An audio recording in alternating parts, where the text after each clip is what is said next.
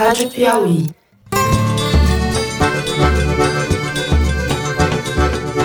Olá, está começando mais um Foro de Teresina, o podcast de política da revista Piauí.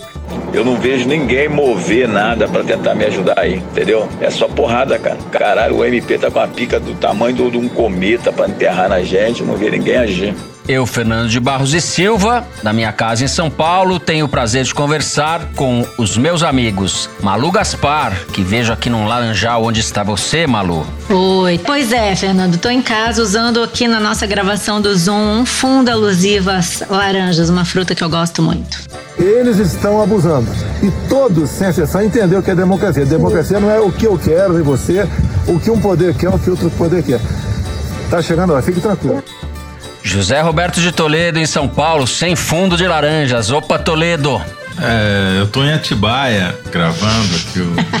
Tá certo. Brincadeira, brincadeira. Eu tô aqui perto da Polícia Civil de São Paulo, ouvindo os helicópteros. Muito bem. E Bernardo Esteves, num fundo enigmático, no fundo do mar você está, Bernardo. Fala, é fundo Bernardo. de fundo do mar. Bom dia, pessoal. Muita gente achou que eu estava no Ceará na semana passada. Na verdade, era um fundo de Zoom que a gente faz a reunião aqui com vídeo, mas vocês pegam só o áudio, daí a confusão. Se fosse da minha época, eu tenho certeza que não teria necessidade de mandar maquiar os números. É, 1.300 mortes num dia são quatro Boeings caindo em cima é, do seu governo.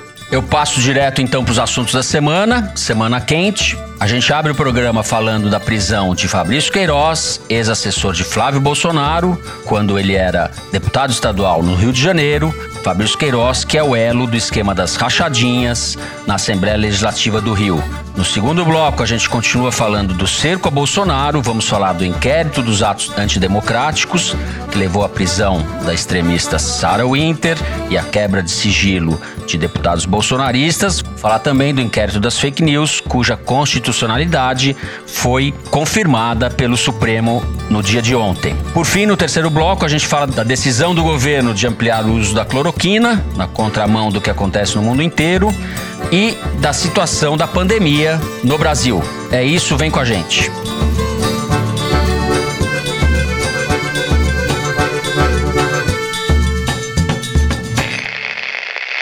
Muito bem. Na manhã desta quinta-feira, um pouco antes da gente começar a gravar o programa, fomos surpreendidos pela notícia da prisão do ex-assessor de Flávio Bolsonaro na Assembleia Legislativa do Rio, Fabrício Queiroz. Ele foi preso pela Polícia Civil em Atibaia, no interior de São Paulo, num imóvel que pertence ao advogado da família Bolsonaro, Frederico Wassef. Bom, Fabrício Queiroz é um personagem que está sumido há mais de ano. Existia essa piada: onde está Queiroz, onde está Queiroz? Queiroz está preso agora. A gente descobriu nessa manhã de quinta-feira não só onde estava o Queiroz, como também que o Queiroz estava em Atibaia, na bela, aprazível e já conhecida de todos cidade de Atibaia, na casa do advogado do Flávio Bolsonaro e também do Jair Bolsonaro, Fred Vassef. Queiroz estava escondido ali fazia um ano. E segundo o mandado de prisão do juiz Fábio Tabaiana, ao dizer que existiam todos os elementos necessários para uma prisão preventiva, o Queiroz estava fazendo três coisas: continuava delinquindo, estava fugindo e havia um risco de interferência em provas do processo. Isso deixa claro que o Queiroz não está sendo preso pelo caso das rachadinhas, sobre o qual a gente vai falar, mas porque ele estava interferindo e obstruindo a justiça, o que indica que nós teremos muitos fatos novos daqui para a semana que vem. Vamos descobrir exatamente o que ele estava fazendo, como que ele estava agindo. Mas por que que o Queiroz é esse personagem tão importante e a prisão dele está abalando o Brasil? Porque o Queiroz, desde a campanha, é visto como um personagem das sombras, envolvido na viabilização de várias coisas para a família Bolsonaro. Para a gente lembrar, ele é um ex-policial que se aproximou da família via Bolsonaro, mas que sempre foi funcionário do gabinete do Flávio Bolsonaro, e a partir dali da campanha eleitoral, numa ocasião em que a gente agora sabe que houve um vazamento de uma investigação da Polícia Federal, ficou-se sabendo que o Queiroz administrava um esquema de rachadinhas no gabinete do Flávio Bolsonaro na Assembleia Legislativa do Rio. O que é a rachadinha? É o esquema muito conhecido, não só na Assembleia do Rio, mas em assembleias e câmaras de todo o país, em que o deputado pega uma parte do salário do funcionário para ele, confisca basicamente uma parte do salário do funcionário. Isso é crime, peculato, desvio de recurso público, e era isso que, segundo a investigação do Ministério Público Estadual, a gente constatou que o Queiroz fazia. Ele recolhia os salários desses funcionários todos, pegava esse dinheiro e depositava em contas ou do Flávio ou ligadas ao Flávio Bolsonaro. Vamos lembrar que o Queiroz depositou um cheque de 24 mil reais na conta da primeira-dama Michele Bolsonaro. Então, era uma pessoa de confiança da família que fazia esse tipo de trabalho e lá na campanha, segundo o empresário Paulo Marinho, que era suplente do Flávio Bolsonaro, se descobriu que havia uma investigação que estava para pegar esse esquema de rachadinhas chegaria no Queiroz, na mulher do Queiroz, que tinha sido funcionário do gabinete, na filha do uhum. Queiroz, que era funcionária do gabinete. O Queiroz tinha todo um grupo de pessoas que ele empregava lá e que essas pessoas podiam ser presas, podiam ser investigadas e iriam atrapalhar a campanha do Bolsonaro. Queiroz foi demitido e desde então ele não comparece à justiça, não prestou esclarecimentos a não ser por escrito e criou-se essa mística em torno do Queiroz. Tanto que a pergunta onde está Queiroz assombra o Jair e o Flávio Bolsonaro há muito tempo, né? Uhum. Malu, além disso tudo que você falou, ele também é o elo vivo, vamos dizer assim, porque o elo morto é o Adriano da Nóbrega, com a milícia do Rio de Janeiro, o elo da família com a milícia, certo? Exatamente. O Queiroz foi um policial militar muito atuante no Rio de Janeiro, num batalhão que era conhecido por ser um recordista em autos de resistência, quer dizer, matava bandidos em favelas e tal. Quando ele vai trabalhar no gabinete do Flávio Bolsonaro, ele leva para o gabinete parentes do Adriano da Nóbrega, é esse miliciano que foi morto na Bahia numa investigação quanto à milícia e organização criminosa. E com a revelação do caso das rachadinhas, fica exposta essa relação do Bolsonaro com as milícias, o Adriano da Nóbrega. E outros milicianos, a gente descobriu aí que foram homenageados pelo Flávio Bolsonaro, concedeu medalhas e tudo. E o Queiroz é tão ligado à milícia que nessa ordem de prisão, o juiz Flávio Itabaiana deixou expresso que é para ele ser levado para o complexo de Bangu, mas não para o batalhão especial prisional. Para quem não conhece o Rio, esse batalhão especial prisional é onde ficam presos os milicianos, os policiais envolvidos em crimes. E o juiz diz que não é para ele ir para esse batalhão, porque obviamente deve haver conflitos entre os presos e algum tipo de ele teme que haja algum tipo de ocorrência ali dele ligado aos milicianos. Separou o Queiroz dos outros milicianos. Muito bem, Toledo, essa operação é uma operação da Polícia Civil de São Paulo e da Polícia do Rio de Janeiro, não tem nada a ver com a Polícia Federal. Isso te diz alguma coisa?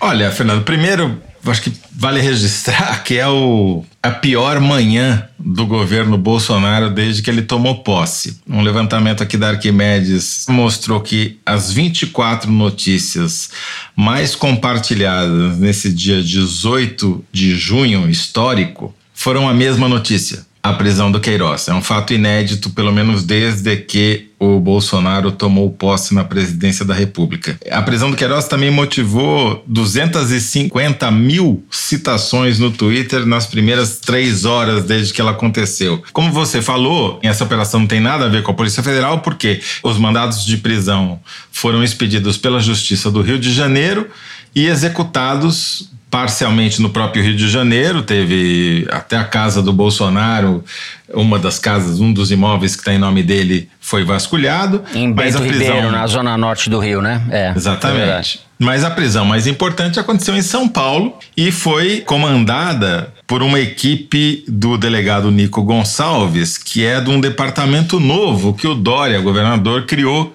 faz menos de um ano, chamado Departamento de Operações Especiais, que é meio a tropa de elite do Dória. Da Polícia né? Civil. E, ou seja, no Rio tá a Polícia Civil do Witzel e em São Paulo tá a Polícia Civil do Dória caçando os aliados do Bolsonaro. Isso mostra que você abrir inimigos contra várias frentes ao mesmo tempo é um erro clássico que, por exemplo, Hitler cometeu na Segunda Guerra Mundial, né? Sem fazer paralelos aqui. Então, o Bolsonaro atacou o Supremo, atacou os governadores, tudo ao mesmo tempo agora e está colhendo os frutos dessa estratégia mal pensada. O Fabrício Queiroz, ele é o elo que, como vocês já disseram, liga a família Bolsonaro à milícia, mas especificamente a esse pequeno crime vamos chamar assim, pequeno pelos valores envolvidos, uhum. que é o aparente esquema de rachadinha do gabinete do Flávio. Vamos lembrar que o Flávio foi pego pelo antigo COAF, né, o conselho que fazia a fiscalização das operações financeiras, durante um levantamento feito no mês de junho e julho de 2017, ele recebeu 48 depósitos durante um mês na sua conta, depósitos feitos sempre em dinheiro vivo de dois mil reais cada um, em datas consecutivas ao pagamento dos funcionários da Assembleia Legislativa do Rio de Janeiro e feitos num intervalo de tempo curtíssimo. Quer dizer, a pessoa que depositou foi lá e fez 15 depósitos no mesmo dia, todos no mesmo valor, na conta do Flávio Bolsonaro. O Flávio foi deputado estadual por 16 anos no Rio de Janeiro. E desses uhum. 16 anos, uma década, a maior parte do tempo, o chefe de gabinete informal do Flávio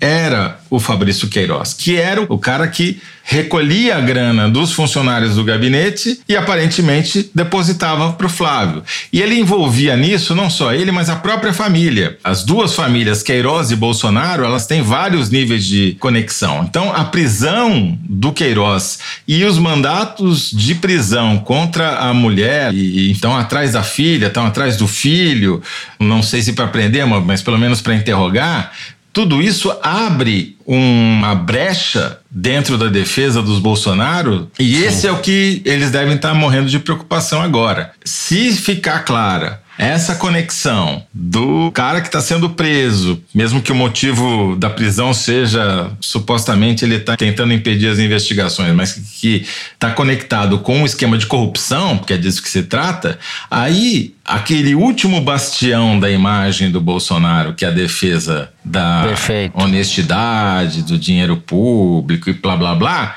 vai por água abaixo. E você está começando a pegar as pessoas na mentira, né?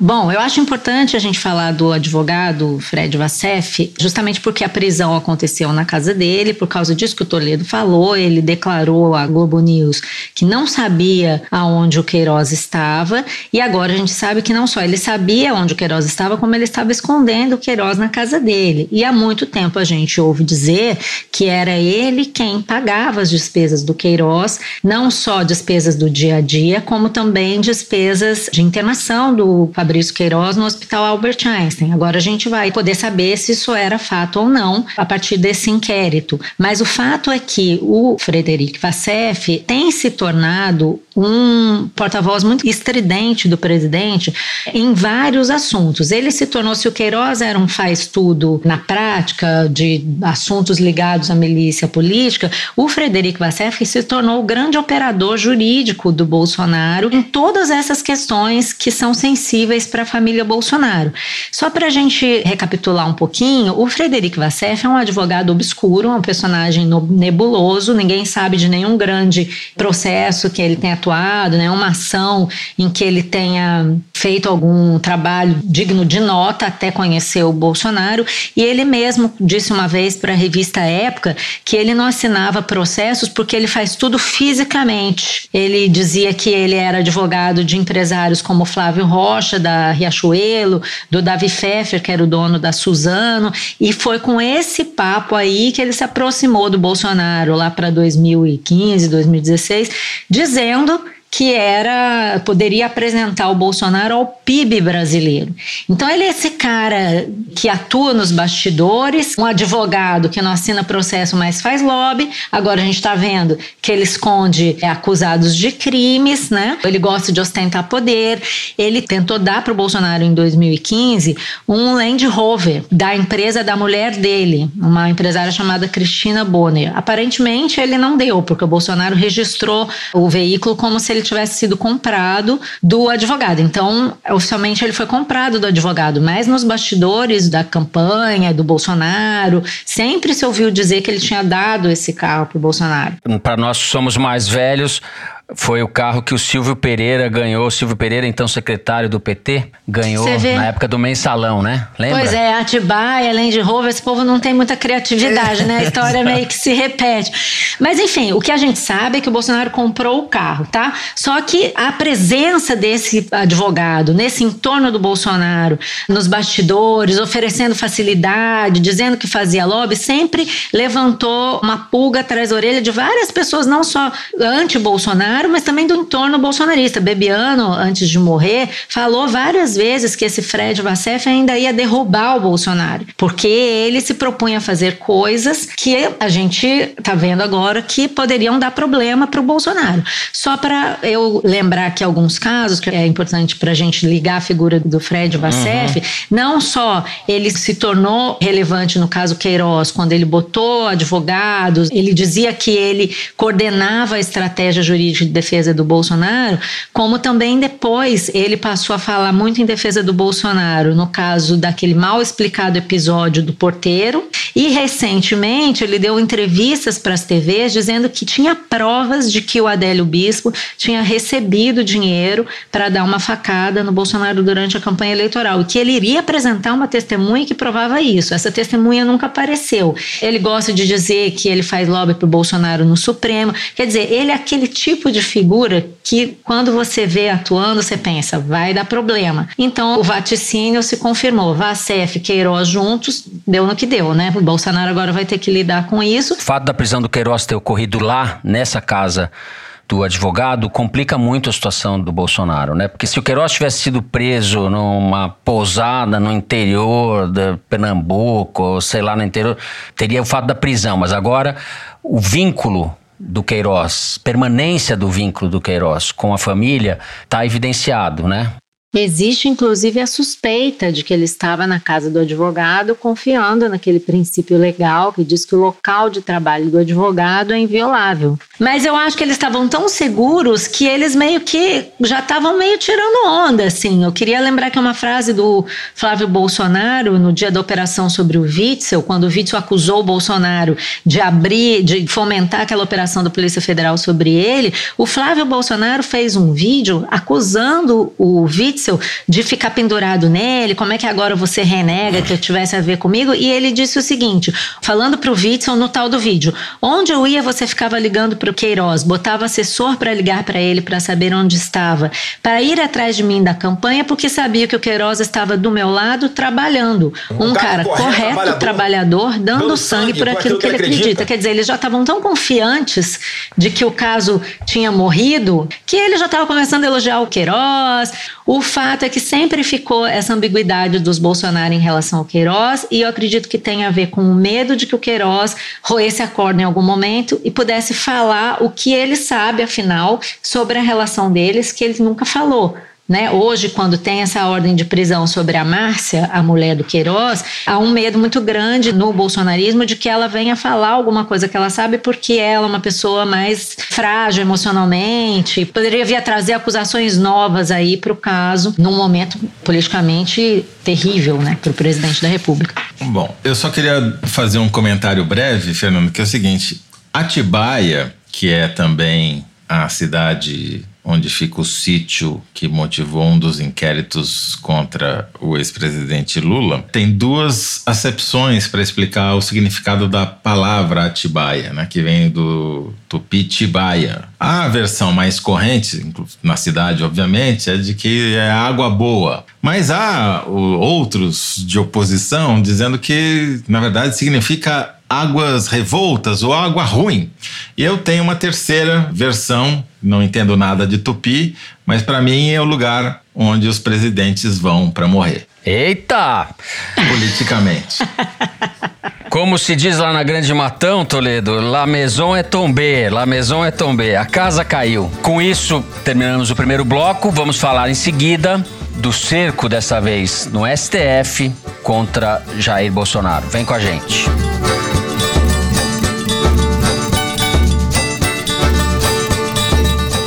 Muito bem. O cerco à milícia digital do bolsonarismo, que já tinha começado com o inquérito das fake news, se fechou nessa semana. Na terça-feira, a Polícia Federal, cumprindo ordens do STF, fez uma operação de busca e apreensão contra empresários e blogueiros que teriam, segundo a investigação, organizado e financiado atos que pediam golpe militar, fechamento do Congresso, fechamento do Supremo. Toda essa pauta antidemocrática que a gente já conhece. Além dos empresários e blogueiros, o Alexandre de Moraes, ministro do STF, determinou a quebra de sigilo bancário de 10 deputados e um senador da base bolsonarista, todos eles suspeitos de envolvimento com essa milícia digital. Foi também no âmbito dessa operação que a Polícia Federal prendeu na segunda-feira lideranças do grupo extremista 300 do Brasil, entre eles esta menina, esta senhora Sarah Winter. Enfim, Toledo, tudo isso somado configura um cerco ao Bolsonaro, como você já disse no primeiro bloco, de que nos tinha notícia desde o começo do mandato. É o pior momento politicamente dele, por todas as razões pelas quais a gente já falou, sobre como esse caso do Queiroz traz o que tem de pior no histórico do Bolsonaro para os holofotes, ou seja, a ligação com a milícia, a ligação com esses esquemas de pequena corrupção. E esse inquérito das manifestações antidemocráticas mostra como a estratégia do Bolsonaro de confronto foi totalmente equivocada, só serviu para dar munição para os adversários. Ele está tendo que fazer recuos táticos importantes, ele deixou ao Léo os 300 do Brasil lá, que foram desalojados de onde estavam em Brasília e ninguém falou nada. Quer dizer, a militância mais radical dançou. Bolsonaro perdeu a rua. Né? As manifestações agora,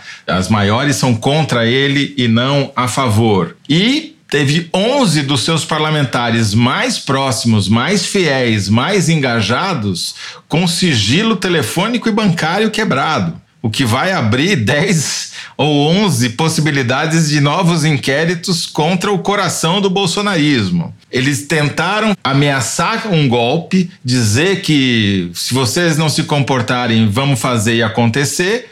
Era tudo blefe, não aconteceu absolutamente nada. O Supremo não se curvou às pressões e tá dando no que tá dando. Bolsonaro está pagando pelos seus atos. Tentou se mostrar mais poderoso do que de fato era e agora está já enfrentando as consequências disso. Até onde irá? Ainda precisamos ver, porque ao mesmo tempo que fez isso, os bolsonaristas do lado do, do guru andaram gravando vídeos nessa quarta-feira já dando de barata a demissão do Abraham Weintraub do Ministério da Educação e andaram pelo YouTube aí falando, pô, Bolsonaro não adianta nada se falar basta e não faz nada, esses generais aí que você tem aí do seu lado só ficam botando panos quentes, mas não ajudam em nada. Ou seja, o Bolsonaro, enquanto tentava bancar o ditador, por outro lado, fazia um plano B, que é o quê? encheu o governo de militares. Levantamento aqui do Drive Poder 360 contabilizou nada menos do que 2.716 militares dentro do Poder Executivo apenas, que é um número que não houve nem na ditadura militar.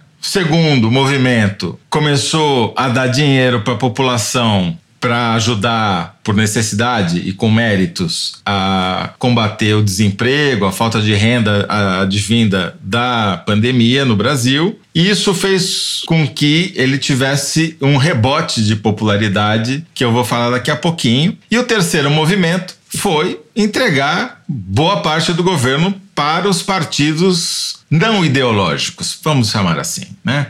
Para o Centrão o símbolo maior desse movimento foi recriar o Ministério das Comunicações e entregá-lo para o deputado Fábio Faria, que tomou posse esta semana com uma festa de gala no Palácio do Planalto, festa a qual tiveram presentes o tal do advogado Vacef e o Carlos Bolsonaro, mesmo que não tenha descido, ficou lá na parte de cima do salão do Planalto observando a posse. E é muito simbólico que seja o Ministério das Comunicações, porque durante o governo Sarney, o ministro hum. mais forte do governo chamava-se Antônio Carlos Magalhães ACM, que era o grande operador justamente desse toma lá da cá do governo.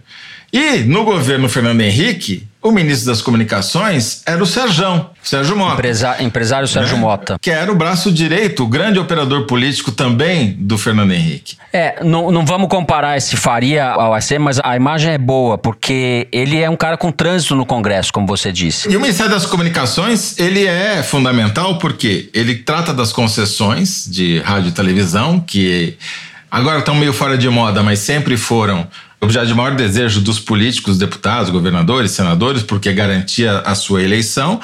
Ficou com a distribuição das verbas publicitárias e vai cuidar da maior licitação, da maior transformação tecnológica que a gente tem pela frente, que é a adoção do 5G. Então é o ministério mais estratégico. E ele botou lá quem? O Fábio Faria, um deputado de pouco mais de 40 anos, pai dos netos do Silvio Santos, casado com a filha do Silvio Santos, ele próprio filho do ex-governador Robson Faria do Rio Grande do Norte, governador que tentou a reeleição em 2018 e não foi nem para o segundo turno, teve uma votação pífia de tão mal avaliado que era. Mas o Fábio é um deputado com trânsito em todas as áreas, né? Ele prestou serviços do petismo ao Bolsonaro. E ele estava prestigiado pelas emissoras. Ontem tinha gente de todas as emissoras lá. É o cara que constrói as pontes. Então, ao mesmo tempo que o Bolsonaro fazia essas ameaças, ele tinha o real plano dele era se reforçar com a ala mais toma lá da cá do político, mais velha política impossível, com os militares e distribuir dinheiro via 600 reais por mês. Qual o efeito disso? Estou aqui com a pesquisa dessa semana do Ideia Big Data, mostrando que o ruim e péssimo continua estabilizado em 44%, a avaliação é majoritariamente negativa do governo, mas já não cresce há várias semanas. E o ótimo e bom bateu em 29%, vindo de um pico lá em meados de maio de 25%, quer dizer, subiu 4 pontos. O que, que aconteceu nesse período? Os 600 reais. Esse crescimento do ótimo e bom na avaliação do governo Bolsonaro vem justamente das classes mais desfavorecidas, que são o objeto principal desses 600 reais, é quem está recebendo essa grana. Como já dissemos em outros programas, não há garantia de que isso permaneça por muito tempo, até porque o plano do Paulo Guedes é cortar pela metade os 600 reais em 300 e o efeito disso costuma ser negativo. Não dá para prever queda imediata do Bolsonaro, porque ele fez todos esses outros movimentos para se segurar na cadeira. E eles costumam ser movimentos eficientes no curto prazo. O problema é que no médio prazo a economia está indo ladeira abaixo o que não vai ter 600 reais que segure essa popularidade do presidente, se ele não fizer nada a respeito. Toledo tem 40 milhões de informais, mais os 15 milhões de desempregados do setor formal, as pessoas foram demitidas. Você pode calcular aí por baixo 60 milhões de pessoas sem renda, e não é gente que tem pode tirar dinheiro da poupança, etc.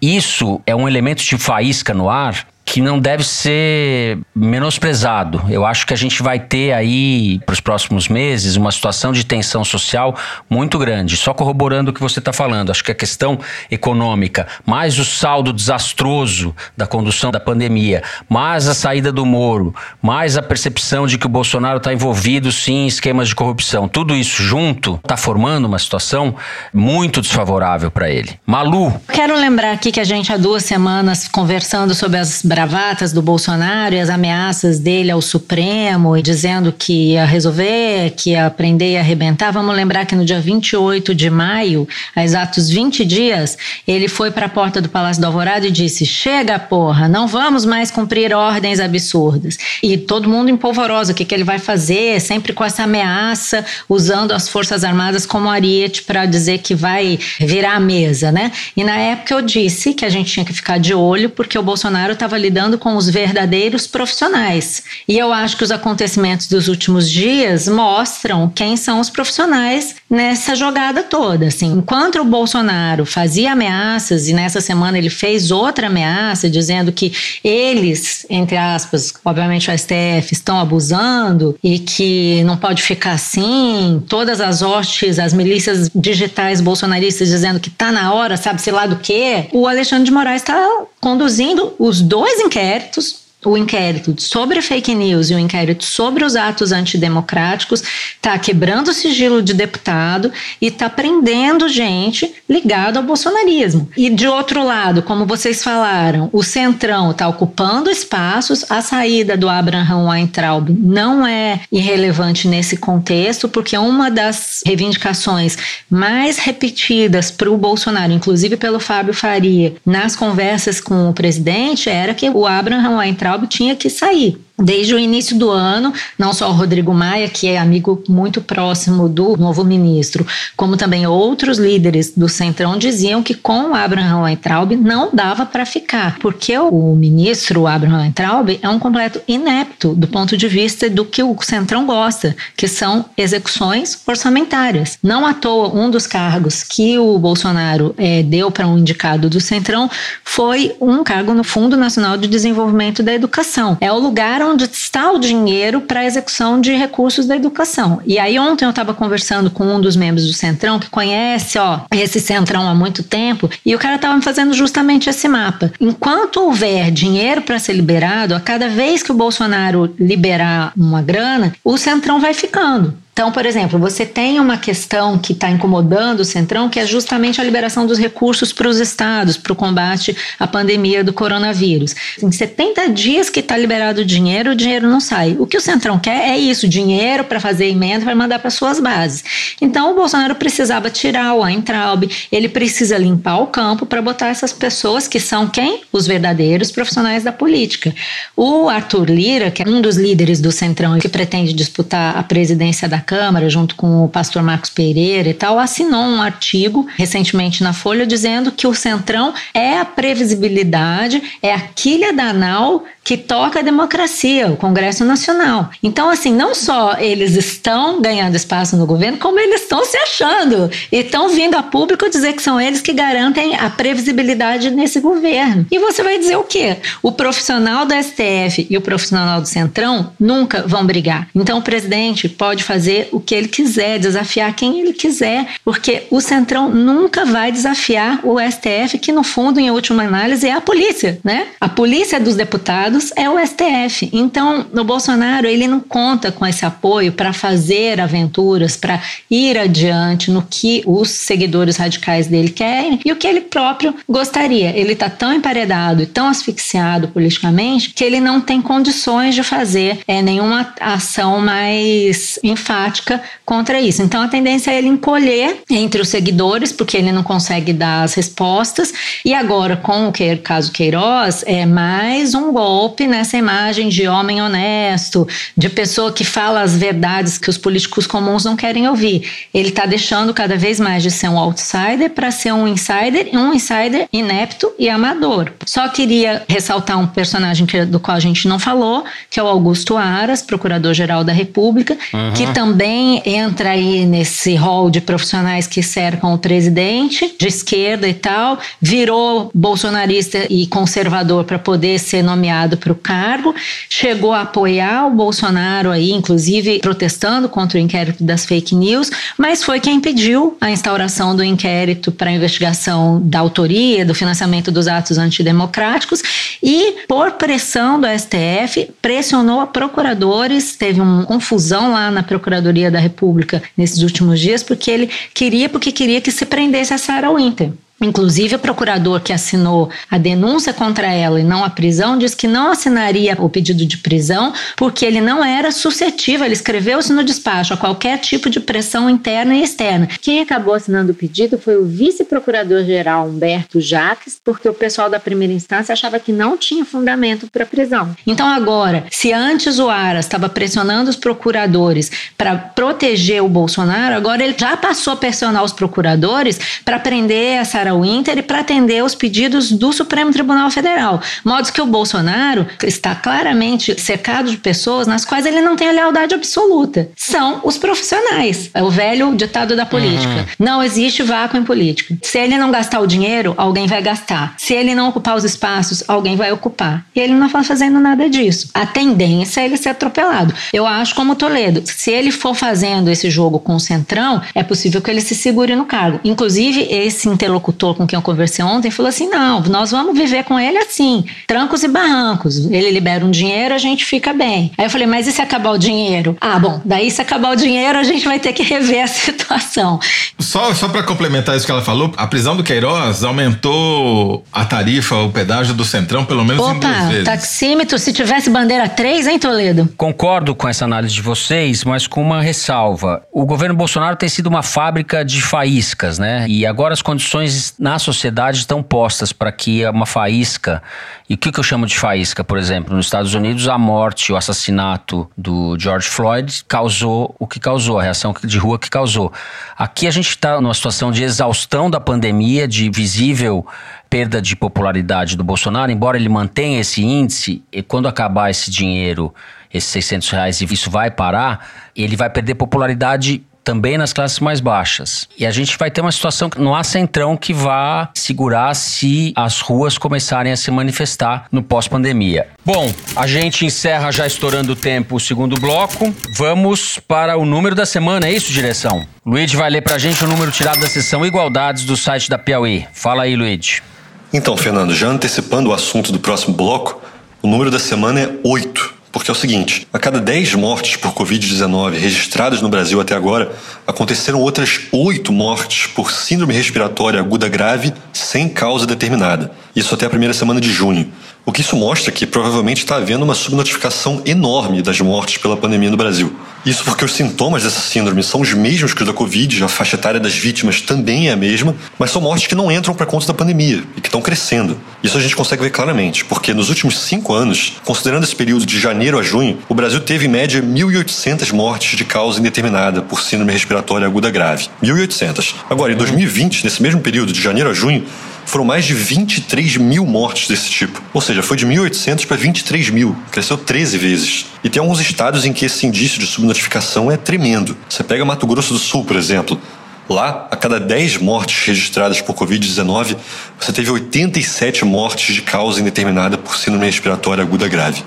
É, isso daí significa o seguinte: vamos ser bem bonzinhos e pensar que apenas metade dessas mortes por síndrome respiratória aguda grave sejam provocadas diretamente pelo SARS-CoV-2, ou seja, por, sejam na verdade mortes por Covid-19. Isso colocaria o Brasil hoje já com 63 mil mortes, ou seja, 18 mil a mais do que as estatísticas oficiais. E isso para ser bem benevolente. Talvez esse número já estivesse, na verdade, se fosse 100%, já estaria em mais de Uhum. 80 mil mortes. né? E esse é o cenário real da epidemia. Eu acho isso importante falar porque a máquina de mentiras do bolsonarismo conseguiu espalhar via mídias sociais, WhatsApp, o diabo, a versão de que muitos dos mortos que estão sendo enterrados como Covid-19 morreram de outras coisas, o que é absolutamente mentira.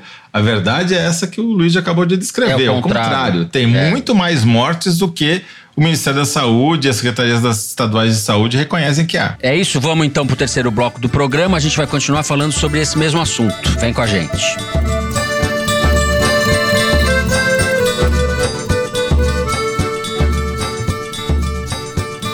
Como a gente já disse aqui em outros programas, o Brasil é um caso sem paralelo de combate à pandemia no mundo. Nós somos talvez o único país grande, relevante, em que o presidente diz que ninguém precisa de isolamento, o único país que não tem ministro da saúde, no ponto mais crítico da pandemia, e agora somos provavelmente também o único país do mundo que continua investindo na cloroquina. Nessa semana, a Organização Mundial da Saúde suspendeu os testes com a hidroxicloroquina porque o remédio não teve nenhuma eficácia no combate à Covid. E até o governo americano revogou a autorização para o uso da cloroquina. Enquanto isso, o Ministério da Saúde brasileiro continua não só mantendo a recomendação para cloroquina, mas ampliou a recomendação para gestantes e crianças. Isso foi anunciado no começo da semana. Ou seja, é uma barbaridade em cima da outra. Ao mesmo tempo, Bernardo, você que está acompanhando isso de perto, nessa semana foi anunciado que um corticoide tem eficácia comprovada no caso de pacientes em estado grave, intubados. Tem um efeito de reduzir a morte, a porcentagem de morte desses pacientes. A gente pode dizer que essa essa seria a primeira boa notícia no combate à doença? Fernando, a resposta é sim. Essa é, desde o começo da pandemia, a primeira uhum. boa notícia de fato que chega dessa frente dos ensaios clínicos com pacientes de Covid-19. A dexametasona, né, que é o nome difícil desse corticoide que estava sendo testado no Reino Unido, foi a primeira que se mostrou de fato eficaz para diminuir o número de mortes e é muito importante sublinhar apenas em pacientes graves, aqueles que precisam de auxílio para a respiração, seja balões de oxigênio ou os ventiladores mecânicos. Nos testes cujos resultados vieram à tona essa semana, essa substância se mostrou capaz de reduzir em um terço o número de mortes dos pacientes que estavam precisando de ventiladores mecânicos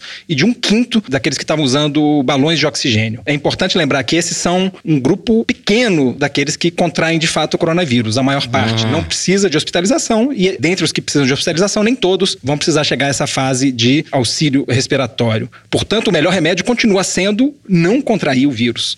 Mas, voltando ao remédio, é importante explicar que ele combate não o vírus propriamente dito, mas ele combate a reação inflamatória excessiva que o próprio organismo da pessoa desperta, desencadeia para combater o vírus. E é por isso que ela só é efetiva em pacientes graves. Portanto, essa substância, nunca vai ser demais ressaltar isso, essa substância não deve ser usada por pacientes com quadros leves da doença ou por pacientes que querem evitar contrair o vírus, porque isso pode ser um tiro pela culatra. Quem tomar essa substância que não tiver com um quadro grave, esse remédio vai inibir o sistema imune dessa pessoa. Isso pode ter um efeito contrário de justamente uhum. como o sistema imune agindo pode menos... Pode tornar a pessoa mais vulnerável à doença. Torna a pessoa mais vulnerável e pode aumentar a quantidade de vírus que essa pessoa vai passar para os outros. Mas para falar um pouco também, Fernando, da evolução da epidemia no Brasil, né? A uhum. gente parece estar tá chegando a uma estabilização do número de casos, isso ainda precisa ser confirmado, mas assim, a gente começa a ver alguns sinais de que a gente está chegando a um platô. Os números ainda estão subindo, mas em ritmo menos acelerado do que vinha acontecendo até aqui. Esses números tanto estão subindo que a Casa Branca trabalha com uma projeção segundo a qual o Brasil poderia ultrapassar os Estados Unidos em número de mortes no final do mês de julho. A taxa de contágio está diminuindo no Brasil, mas ela ainda está acima de um, ou seja, isso indica que a situação está fora de controle no Brasil. Portanto, não é hora da gente reabrir as nossas cidades, né? Tem gestores apontando essa estabilização como uma justificativa para isso, mas isso não é uma condição suficiente para a gente justificar uma reabertura. Essa estabilização sustentada do número de casos e de mortes, a gente não tem uma estabilização sustentada no Brasil ainda, não podemos falar nisso, mas essa é apenas a primeira de seis condições que a Organização Mundial da Saúde estipula para uma flexibilização segura do distanciamento social. E a gente tem visto que o Brasil não se sai bem nos outros critérios. Portanto, não só não verificamos ainda com firmeza o primeiro, como temos falhas graves nos outros cinco. Então, o que acontece? A flexibilização precipitada, em alguns casos, tem um efeito rebote, né? Cidades como Rio e São Paulo, pode ser que a doença de fato tenha se estabilizado, mas a doença está se interiorizando muito rapidamente. Tanto que o estado de São Paulo voltou a bater recordes de número de mortes essa semana e, e outras unidades da federação também. Aqui em Minas Gerais, Uberlândia passou Belo Horizonte como a cidade com o maior número de casos. E há regiões, por exemplo, é, Natal, é, houve um colapso do sistema público. 100% das UTIs ocupadas, gente morrendo porque não tinha vaga em UTI, não tinha respirador. Em Curitiba, 85% das vagas dos hospitais de UTI também ocupadas. Tem vários lugares do Brasil em que a gente está numa situação crítica, né? E as estatísticas são péssimas, né? Porque se você compara os dados das secretarias municipais de saúde com os dados das secretarias estaduais, não bate tem mais doente, mais morto nos dados dos municípios do que nos dados dos governos estaduais. E os dados do Ministério da Saúde não bate com nenhum. Essa caquistocracia civil e militar implantada pelo governo Bolsonaro conseguiu a proeza de dar auxílio emergencial para 28 mil militares, que por definição não poderiam receber o dinheiro, uma denúncia da CNN. E os caras nem devolveram o dinheiro, mas enfim, a falta de comando, a falta de orientação está levando a situações dramáticas em alguns lugares e em outros a gente não sabe o que está acontecendo. São Paulo, eu tenho sérias dúvidas se chegou de fato a uma estabilização, porque os dados da Secretaria Municipal da Saúde não indicam isso. Essa pequena diferença que fez o Dória comemorar e, e justificar a flexibilização do isolamento social aqui na cidade é justamente a diferença que tem para os dados da Secretaria Municipal. Então, o que eu acho que vai acontecer aqui no Brasil, infelizmente, é um aumento dos casos e mortes por conta dessa flexibilização. Vai demorar uma, duas semanas, mas a gente vai acabar vendo isso, porque eles não conseguem esconder todas as estatísticas. Então, infelizmente, a gente está no pior momento. Se você pega os dados de circulação de pessoas aí por celular, ele nunca teve tão alto quanto desde março, quando começou o isolamento social, e é justamente no momento que você tem as oportunidades de contágio multiplicadas. A gente saiu de 5 mil mortos para 50 mil mortos em menos de dois meses. E todas as estatísticas mostram que depois de você chegar no pico, que eu duvido que a gente tenha chegado, você ainda tem de dois terços a três quartos das mortes ocorrendo depois do pico, como aconteceu na Itália, por exemplo. Isso significa que, usando essas estatísticas subnotificadas de 50 mil mortes, nós vamos chegar a 200, 250 mil. Não existe paralelo na história do Brasil de tanto brasileiro morrendo por causa evitável quanto isso, e a culpa disso é de um cara só, chama-se Jair Bolsonaro que vai ter que ser criminalizado por isso de algum momento. O vírus já matou mais gente do que todo o trânsito no ano passado no Brasil, Toledo, em menos de três meses. É, tá evidente o que a gente vem falando, que era o óbvio desde o início. Sem uma estratégia integrada de combate à pandemia, ia acontecer isso, né? E a única estratégia integrada de combate à pandemia é distribuir cloroquina, né? Eu fiz duas reportagens essa semana, uma um áudio da secretária de gestão do Ministério da Saúde, em que ela se comporta como um Sérgio Camargo da Fundação Palmares, só que o Sérgio Camargo do Ministério da Saúde, falando que tem pênis na porta da Fiocruz, que o pessoal faz cocô em crucifixo, coisas que não tem nada a ver com a realidade, completamente fora da realidade. Mas eu também fiz uma reportagem sobre uma reunião que ela fez com membros do Ministério Público que questionavam a política de distribuição de cloroquina pela rede pública, em que ficou evidente pela quantidade de técnicos que ela colocou naquela reunião, pelo discurso discurso que se fez que eles acreditam piamente que dar cloroquina em fase precoce de tratamento do coronavírus resolve tudo. É isso que vai salvar as vidas.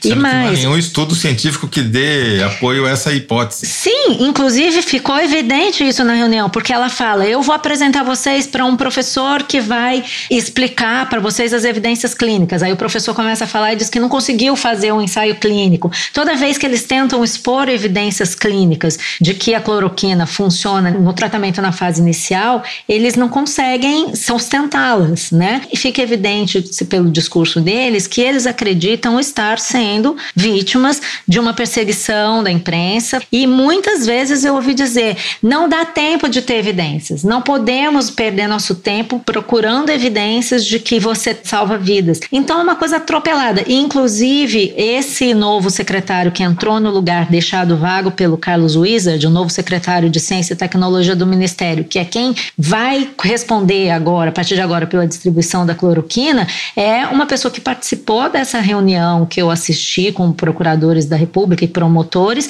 super favorável à distribuição de cloroquina. Uma das pessoas que falava, muitas vezes você não tem tempo de ter as evidências e que mesmo assim é preciso dar o remédio, e uma das pessoas que falava que não dar o remédio pode representar uma omissão. É, essa gente é louca a gente está lidando com uma seita, né? No momento mais grave de crise de saúde no mundo e no Brasil, o governo age com um misto assim de ignorância e desleixo, né? Inclusive nesse caso, Fernando, só para concluir que eu acho que é importante o nosso ouvinte ficar atento, é preciso cobrar do Conselho Federal de Medicina uma postura a respeito disso, porque o Conselho Federal de Medicina tem endossado a política de distribuição de cloroquina, que se lembrar que essa nota do Ministério da Saúde, a recomendação recomendação diz que o médico dá conforme a sua seu juízo, com o consentimento do paciente e tal, mas muito dessa orientação se baseia no endosso do Conselho Federal de Medicina. Só que agora o FDA americano, Food and Drug Administration, que é o equivalente é, americano uhum. da Anvisa, já disse que revogou a autorização para uso emergencial, mostrando que não funciona. A Anvisa nunca autorizou o uso desse medicamento em tratamentos de doentes de cloroquina, não autorizou ainda. Então é preciso que se cobre do Conselho Federal de Medicina se ele vai continuar endossando essa política ou não, né? É, o Brasil virou o lixão da cloroquina no mundo, né? Os Estados Unidos estão deixando de lado e estão mandando para cá. É, eles estão com 66 milhões de doses de cloroquina encalhadas lá nos Estados Unidos. E, ele, é, e eles falam isso, que o Brasil, nessa reunião aqui eu assisti, que o Brasil vai ser o maior laboratório mundial de uso de cloroquina. Só queria falar um negocinho sobre a dexametasona. É um tipo de cortisona, né? Que foi objeto desse estudo da Universidade de Oxford, que testou vários medicamentos que já existem, entre eles a hidroxicloroquina e a cloroquina, para ver se ajudavam a curar uhum. pacientes de Covid-19. No caso da hidroxicloroquina e da cloroquina, a conclusão foi que não adianta para porcaria nenhuma. E no caso da dexametasona, sim, que reduz a mortalidade apenas os casos graves. A gente gravou um Luz no Fim da Quarentena específico sobre esse tema com um médico brasileiro que vinha receitando cortisona para seus pacientes de Covid-19 desde março. Ele não é o único. Vários médicos do Hospital Sírio-Libanês têm feito isso. O famoso vídeo do Roberto Calil, em que ele dizia que tinha tomado cloroquina, ninguém prestou atenção, porque a frase dele era a seguinte: Eu tomei cloroquina, mas o que me salvou foram os corticoides. Porque os corticoides, como o Bernardo já explicou, diminuem a reação exagerada do sistema imunológico ao vírus, que provoca uma superinflamação que acaba danificando os tecidos do pulmão, dos rins, de várias partes do organismo. Então, você só pode dar para paciente grave e tem que ser por uma dose muito baixa por um período curto, porque senão você abre, você escancara as portas do organismo para o vírus fazer um estrago ainda maior.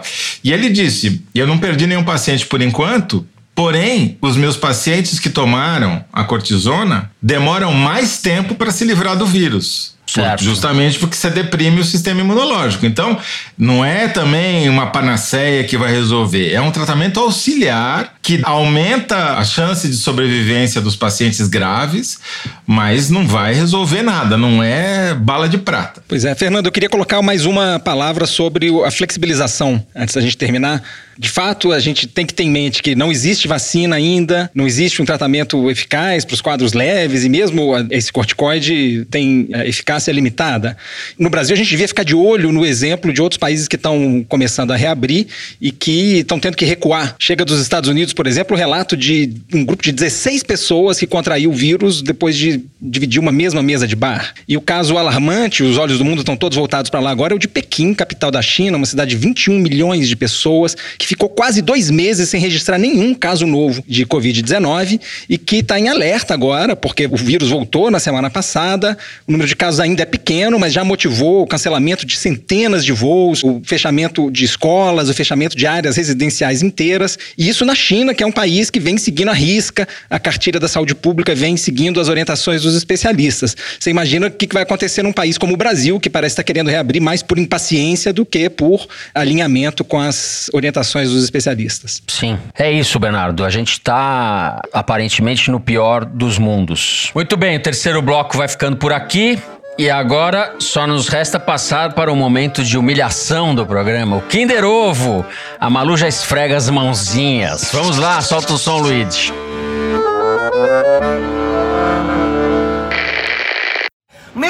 Sonho é descobrir a vacina da Covid-19, da corona. É meu sonho descobrir. Pra todo mundo ficar em paz. Narcisa, Narcisa, Narcisa, falei primeiro. Que o mar já tá mais azul, tá despoluindo. Só o avião não sai todo dia voando. Acho que despolui muito a camada de ozônio, assim, a camada de ozônio no grande das nuvens. Tá todo mundo mais clean, mais limpo, sabe? É uma loucura. Ai, que loucura! E agora eu quero saber como é que vai ser as nightlives com Covid, como é que vai ser as boates. Boa pergunta, Narcisa fazendo uma pergunta pertinente. Como é que vai ser a nightlife? Essa escolha foi pra esculhambar de vez o, o programa, o Brasil e tudo, né, Luiz? Pra mostrar que o, o poço não tem fundo. É mais ou eu menos isso. Eu achei uma isso. loucura. Narcisa Tamborindeg. Eu sou Salite Carioca. Ela fez essas reflexões profundas sobre a pandemia durante uma live. Foi publicada no perfil dela no Instagram no último dia 5. E a gente registra aqui que o nosso diretor anda vendo essas coisas. Eu que sei. loucura, Luigi. Luigi, loucura. Que merda, hein? Merda milanesa, merda milanesa. Bom, sem mais delongas, vamos para as cartinhas dos ouvintes, então. Lembrando sempre que para escrever para o Foro de Teresina, você pode deixar um comentário nas redes sociais da Piauí ou mandar um e-mail para forodeteresina.revistapiauí.com.br. Eu vou começar lendo um comentário, ou devo dizer uma denúncia, que o Leonardo Custódio deixou no YouTube, falando o seguinte, Toledo, veja só. Minha intuição me diz que o Toledo é o único que se arruma direitinho para gravar o programa. Os demais participantes só da cintura para cima, não me enganam. Você ofendeu a Malu agora, Leonardo. Eu Ela- sempre me Então, eu vou arrumo, propor uma coisa então. Fico até proponho que todo cheirosa. mundo se levante pra provar que tá Mas de claro, calça. claro, de Vamos lá, calça vamos lá. agora. Eu não vou calça. poder fazer isso, eu não vou poder fazer isso. Ó, calça. Calça preta. Calça, calça. Combinando, ó, combinando, casaquinho. Os caras acham que a gente consegue pensar de cueca. Não dá, pra pensar direitinho tem que estar vestido. Gente, semana passada a gente se gabou aqui de que o foro tinha pelo menos um ouvinte na África Oriental. E eis que a gente recebeu mais uma mensagem de um ouvinte que nos escuta do Quênia. É a Gabriela Ferraz, que mandou um e-mail dizendo que mora no interior do Quênia, numa cidade chamada Kakuma, que abriga, segundo ela, mais de 200 mil refugiados da região.